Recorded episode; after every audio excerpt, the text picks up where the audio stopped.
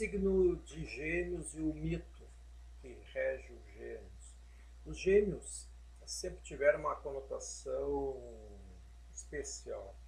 Apesar do nosso conhecimento moderno sobre os processos biológicos que levam ao nascimento dos gêmeos idênticos, é fascinante olhar duas pessoas que parecem uma só, mas que não são. Vários conjuntos de gêmeos foram associados à constelação de gêmeos, e todos têm essa qualidade fascinante. Um dos pares menos conhecidos associado a gêmeos é Zeto e Anfião, filhos de Zeus e Antíope. Por um lado, Zeto era forte e enérgico, um autêntico guerreiro. Anfião, por outro lado, recebeu uma lira de presente de Hermes e tocava como um mestre. Zeto despertava o gosto do irmão por atividades de mulher, e Anfião defendia energicamente o valor da arte e da vida intelectual. Com esse mito, já estamos tocando num dos conflitos fundamentais de Gêmeos, seus opostos inerentes. Os gêmeos Castor e Polideus, Polos, melhor, né? Vamos em vez de Polideus, vamos de Polos, são muito mais conhecidos que Zeto e Anfião, e são o par geralmente associado às estrelas da constelação de Gêmeos. Eram filhos de Leda, esposa do rei Tíndaro de Esparta Zeus transformou-se em cisne para cortejar essa mulher, que botou dois ovos em consequência dessa união. De um ovo surgiram Castor e Cnista. De um ovo surgiram Castor e Clitemnestra, que já encontramos como esposa de Agamenon na Oreste. Eram crianças mortais, prole do rei Tíndaro.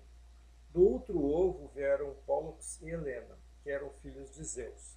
Assim, há dois pares de gêmeos na história, um masculino e um feminino. Castor e Pólux, chamados Dioscuros, que significa filho de Deus, e Clinestra e Helena. Metade de cada par é mortal, metade imortal. Aqui está contido não apenas o motivo dos irmãos ou irmãs hostis, mas também das almas gêmeas irmã e irmão. Na história, Castor e Pollux brigaram com outro par de gêmeos, Ida e Liceu. Na batalha que se seguiu, Castor, que era mortal, foi morto.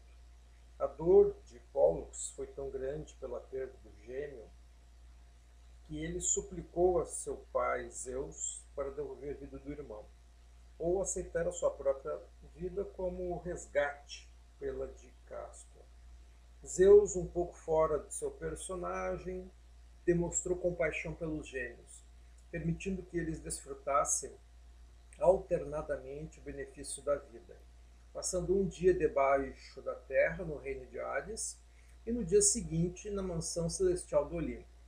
Dessa forma, os gêmeos refletem uma experiência cíclica de opostos, pois quando são mortais precisam sentir o gosto da morte e da escuridão, mas quando são divinos partilham dos prazeres dos deuses. Gêmeos é tido tradicionalmente como um signo de humor variável, tendo a oscilar entre alegria e depressão isso não causa surpresa ao examinarmos esse mito, que retrata vividamente as experiências conflitantes de escravidão a um corpo mortal com seu senso de perda e de morte e a exaltação do reino do espírito da vida eterna. Os mitos relacionados com o nascimento de gêmeos celestiais, em que geralmente um representa o bem e o outro o mal, aparecem nos épicos da Grécia, Roma, do Egito, Índia e China. São um dos grandes motivos arquetípicos do mito. Às vezes, dois gêmeos, de maneira igual, fazem bem à humanidade e à sociedade circundante. Assim, são as divindades gêmeas da tradição hindu, os Asvins. os grandes condutores da carruagem do céu, que fabricavam a chuva e concediam a fertilidade. Com mais frequência, entretanto, um dos gêmeos personifica a luz e o outro a escuridão. No mito romano, os gêmeos Rômulo e Remo eram filhos do deus da guerra Marte e foram amamentados por uma loba. Fundaram a cidade de Roma, mas os irmãos discutiram por causa do lugar e Remo, ao tentar matar Rômulo, foi morto. Remo é o irmão escuro, que tenta destruir seu irmão luminoso Rômulo. Esse se dá mal. Essa junção da força escura com a luminosa toca no ponto um pouco mais profundo do dilema humano. O problema da chamada sombra, o inimigo interior, que também é um irmão nascido do mesmo ventre, que nunca pode ser totalmente conquistado, mas que precisa ser eternamente combatido. Outra imagem desse problema pode ser encontrada no relacionamento entre Jesus e Judas, no Novo Testamento. No Velho Testamento, encontramos os irmãos Caim e Abel, que, mesmo não sendo gêmeos, representam uma polaridade. Caim é o irmão escuro, Abel o luminoso. Satã e Cristo são igualmente filhos de Deus. O mesmo ocorre com Isaú e Jacó, outro par de irmãos em disputa. Parece que o daimon que preside gêmeos leva a pessoa ao conflito inevitável com o seu oposto sombrio. Esse conflito frequentemente é experimentado através do outro, no mais das vezes no relacionamento de irmãos, onde um irmão ou irmã é o bom, que os pais amam, e o outro é o mal, que carrega a projeção da sombra para a família. Nessas situações exteriorizadas é muito mais fácil descobrir o inimigo interior e a guerra entre opostos que precisam eventualmente encontrar-se no meio.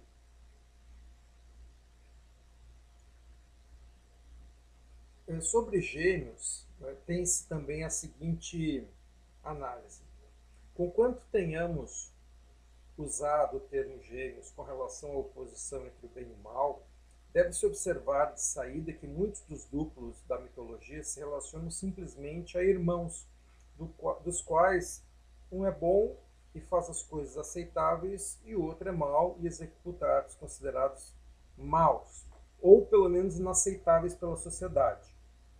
Os gêmeos, entretanto, sempre foram considerados algo especial, e se não relacionados diretamente à divindade, possuidores de algum poder em comum que funciona por oposição, mais ou menos como as forças positiva e negativa da eletricidade, ou os polos norte e sul. Assim, está implícito no conceito de gêmeos certo balanceamento ou equilíbrio, uma proximidade e semelhança sem uma identidade completa. E, em última análise, pelo menos na mitologia, há um indício de certa oposição capaz de elevar, por meio da crescente hostilidade, a tentativa por parte de um dos gêmeos no sentido de destruir o outro. As, as situações é, que a gente observa no pessoal de gêmeos é que no começo da vida é, ele opta por um dos gêmeos, né, o bom ou o mal. No não, não, não objetivamente sendo bom e objetivamente sendo mal, mas sendo um dos personagens. E sendo um ou outro, ele projeta o, o oposto em algo ou alguém é separado e projetado externamente em alguém ou alguma coisa do ambiente. Vagarosamente, a pessoa, através do choque com esse oposto, começa a descobrir que ela mesma, embora isso frequentemente não ocorra antes da segunda metade da vida, por quê? Porque na medida em que o gêmeos é, vai amadurecendo, ele vai percebendo que a, que a contradição daquilo que ele é e luta para ser, muitas vezes produz nele um desgaste muito maior se ele tivesse optado por uma fluidez maior. No, no, nos casos de gêmeos reais, é, que coincidentemente são de gêmeos,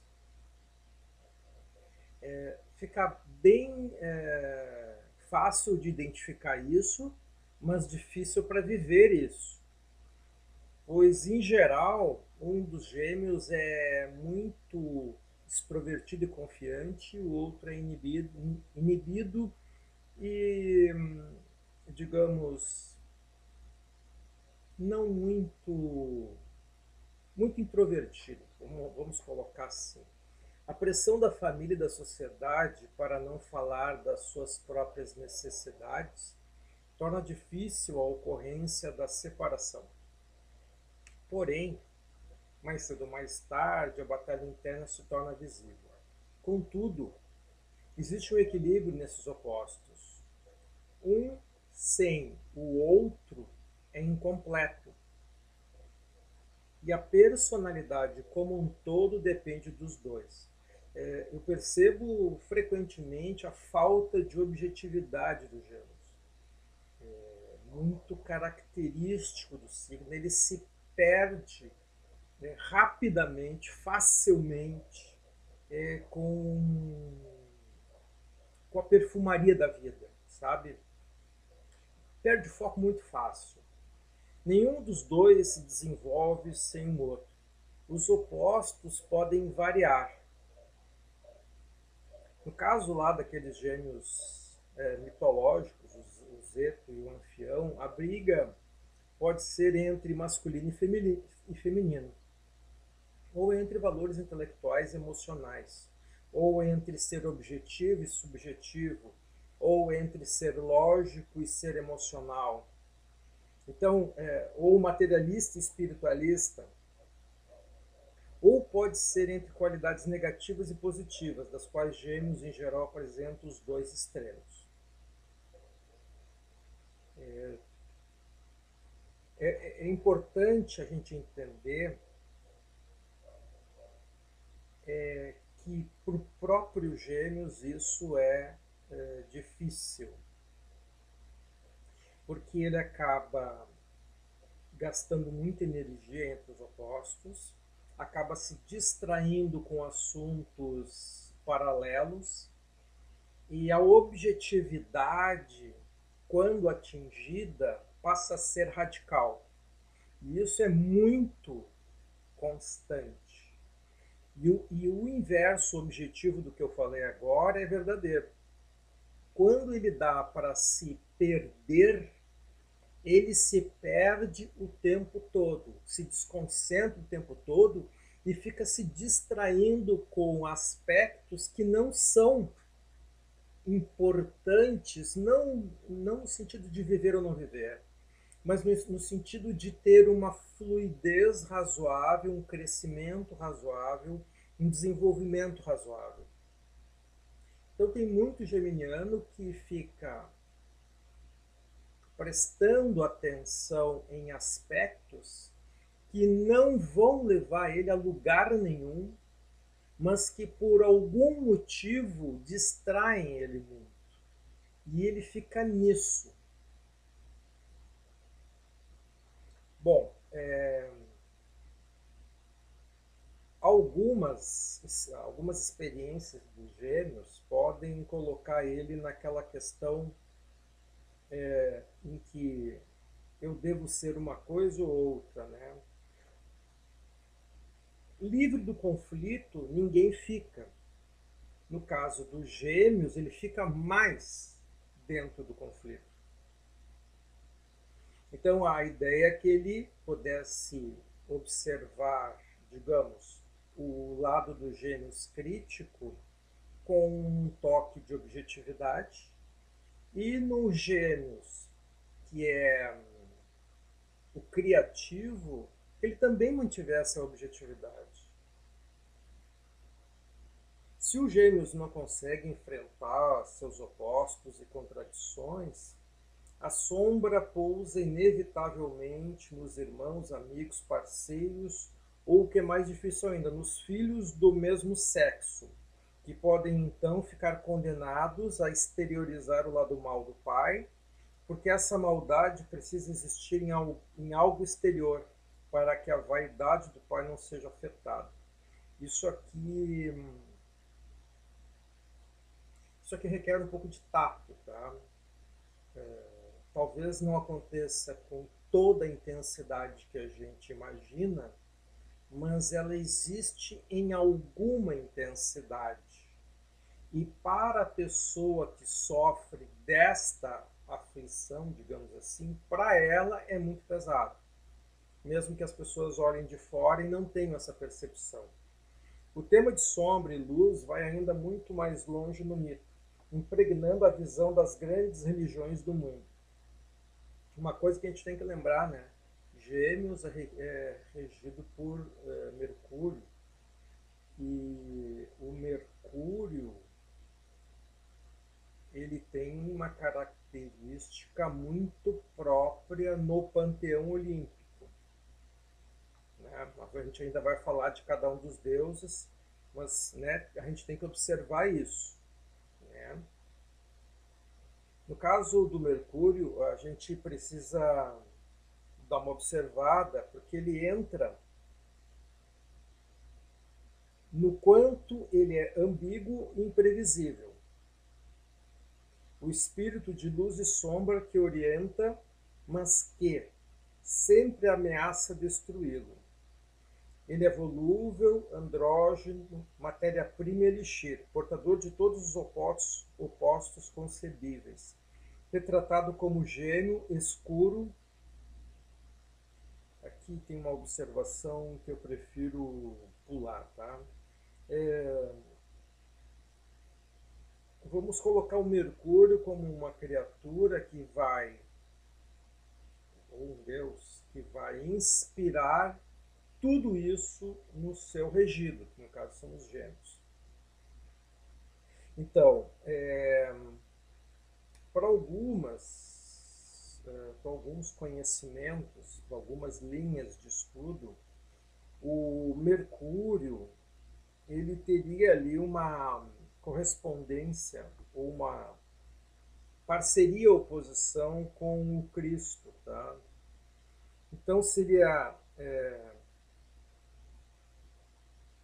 Mercúrio como um filho do Criador, né, de um Deus, nascido da escuridão da Mãe Terra.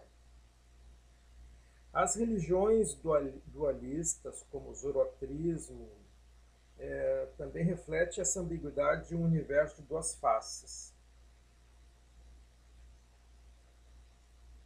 É, haveria então o princípio da luz e o princípio da escuridão.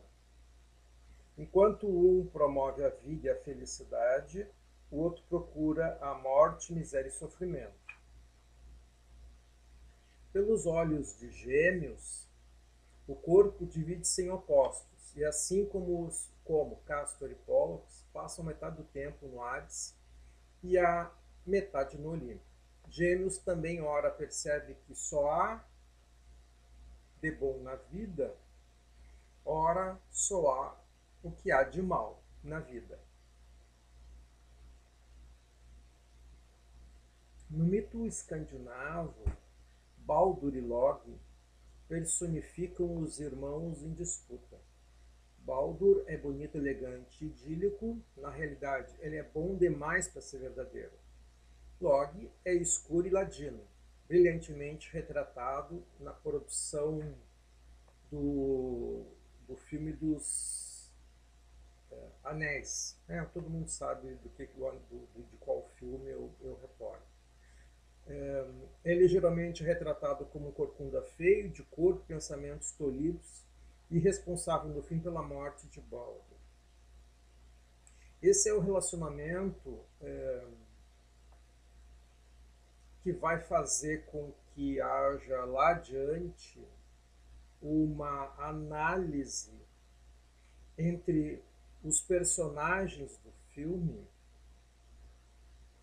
e como as características de cada um dos gêmeos desta história são representados por uma cor branca ou por uma cor preta. Numa escala humana,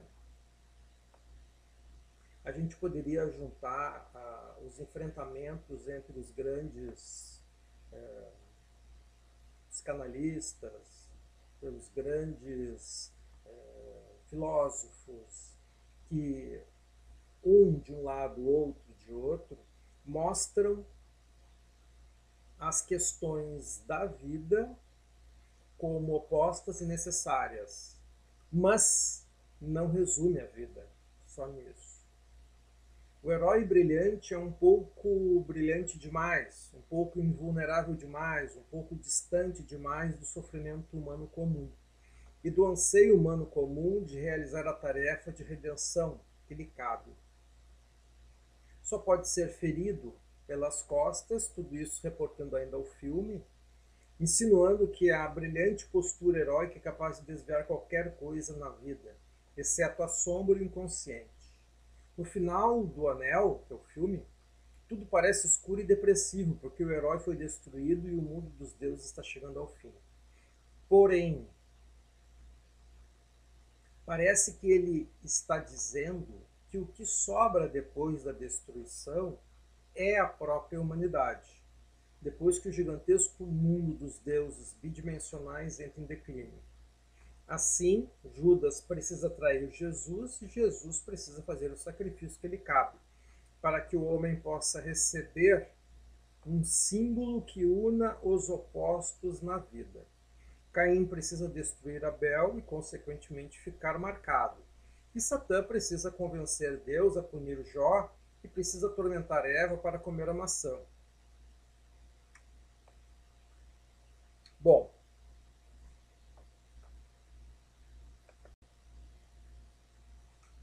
talvez os geminianos menos exuberantes tenham o mesmo profundo discernimento e as turbulentas mudanças de tantas vezes ocorrem na vida de gêmeos que o faz é, não ter muito claro se aquilo é eterno ou um dia acaba.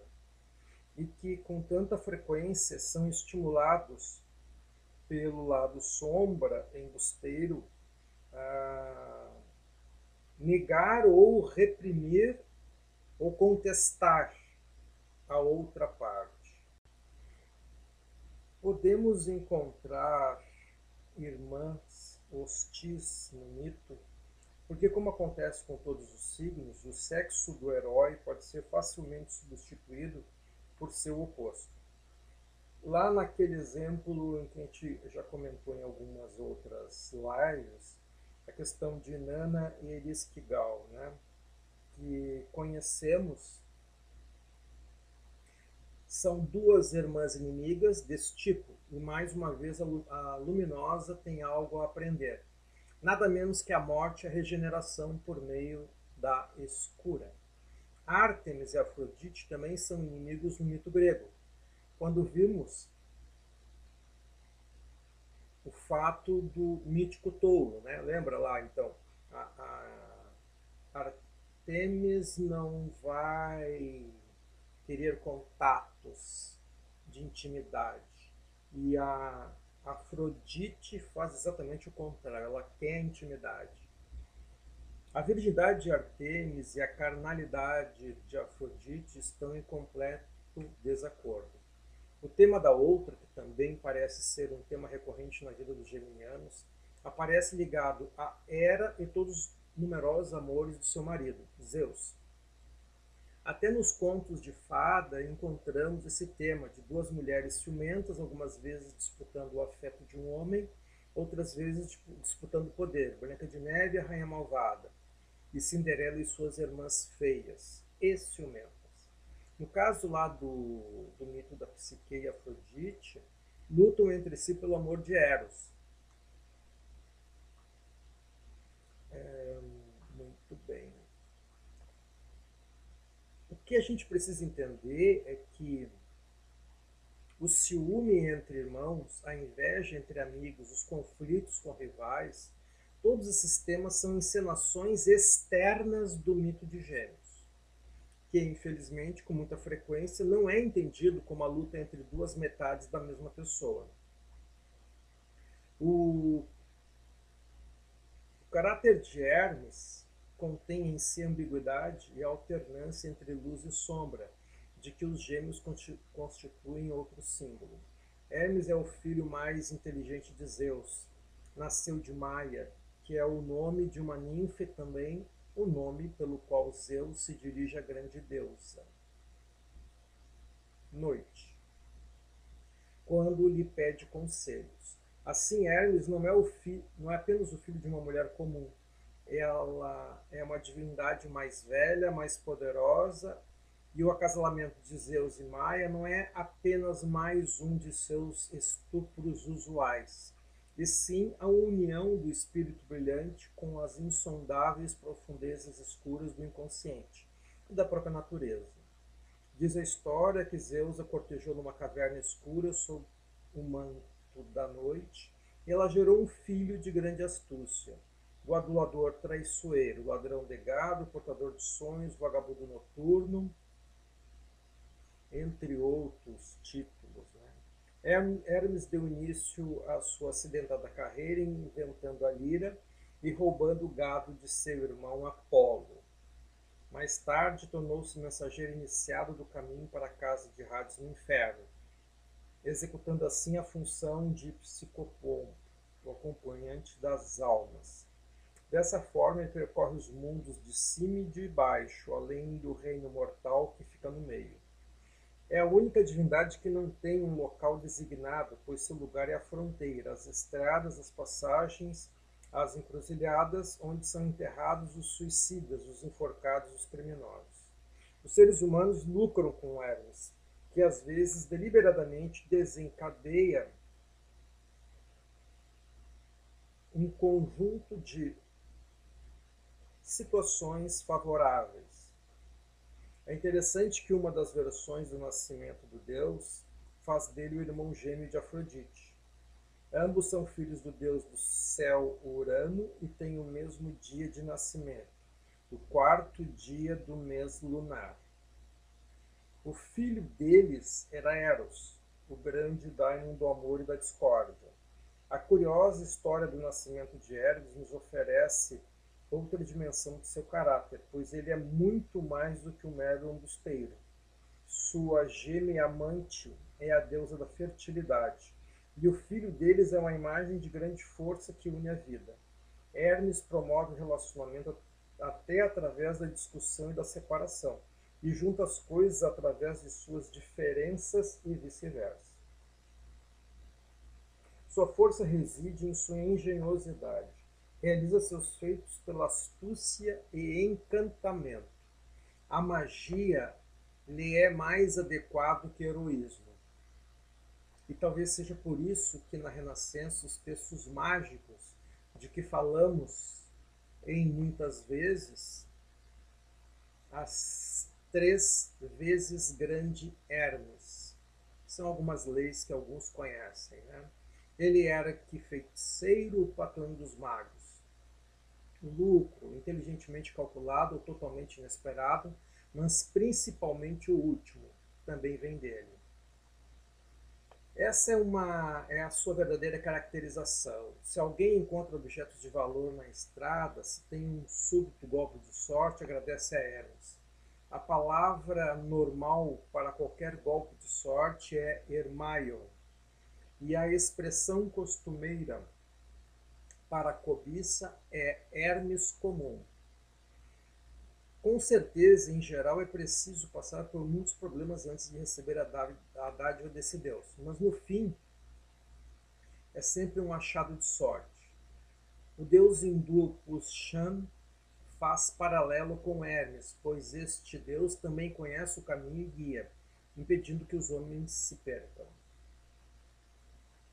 Jung ficou fascinado pela figura do embusteiro, algumas vezes brilhante, algumas vezes sombria, e em especial pelo Mercúrio dos alquimistas. Para ele, Essa figura representava o ímpeto misterioso do inconsciente, ora destrutivo, ora divertido, ora assustador, mas sempre ambíguo e sempre fértil.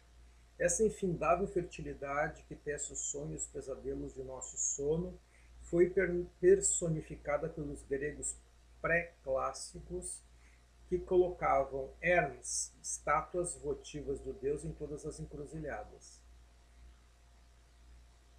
Hermes é, é uma abreviação do Hermes, não era nada mais do que uma cabeça barbuda sorrindo matreiramente, colocada em cima de um pilar retangular, com um falo ereto apontando o caminho. O motivo do embusteiro não surge apenas na sua forma mítica, mas aparece com a mesma ingenuidade e autenticidade do confiado homem moderno, toda vez, na realidade, que ele se sente à mercê de acidentes incômodos que frustram sua vontade e seus atos com uma intenção aparentemente maligna. Quer dizer, nem sempre aquilo que não aconteceu é ruim. Jung associa essa figura embusteira com a sombra, e assim completamos um círculo voltando aos irmãos hostis do mito de Gêmeos. O assim chamado homem civilizado esqueceu o embusteiro, só se lembra dele figurativa e metaforicamente. Quando, irritado pela própria inépcia, diz que o destino lhe prega peças ou as coisas estão encantadas. Nunca desconfie de que sua sombra escondida e aparentemente inofensiva tem qualidades cuja periculosidade vai além dos seus mais ousados sonhos. Assim que as pessoas se juntam em massas e submergem o indivíduo, a sombra é imobilizada, é mobilizada, mobilizada. E como mostra a história, pode até ser personificada e encarnada. O destino certamente prega peças aos geminianos, pois este é um atributo de sua alma. A fertilidade criativa de Hermes reflete-se na longa lista de geminianos que nos legaram uma herança de arte. Wagner, Dante e Thomas Mann. São apenas três deles, mas acredito que os acidentes incômodos de que Jung fala e os conflitos com rivais que parecem estar disseminados pelo caminho geminiano podem levar a uma profunda apreciação da delicada ambiguidade da vida e do mistério do Deus luz-sombra. Não há dúvida que Gêmeos se cansaria com qualquer coisa menor.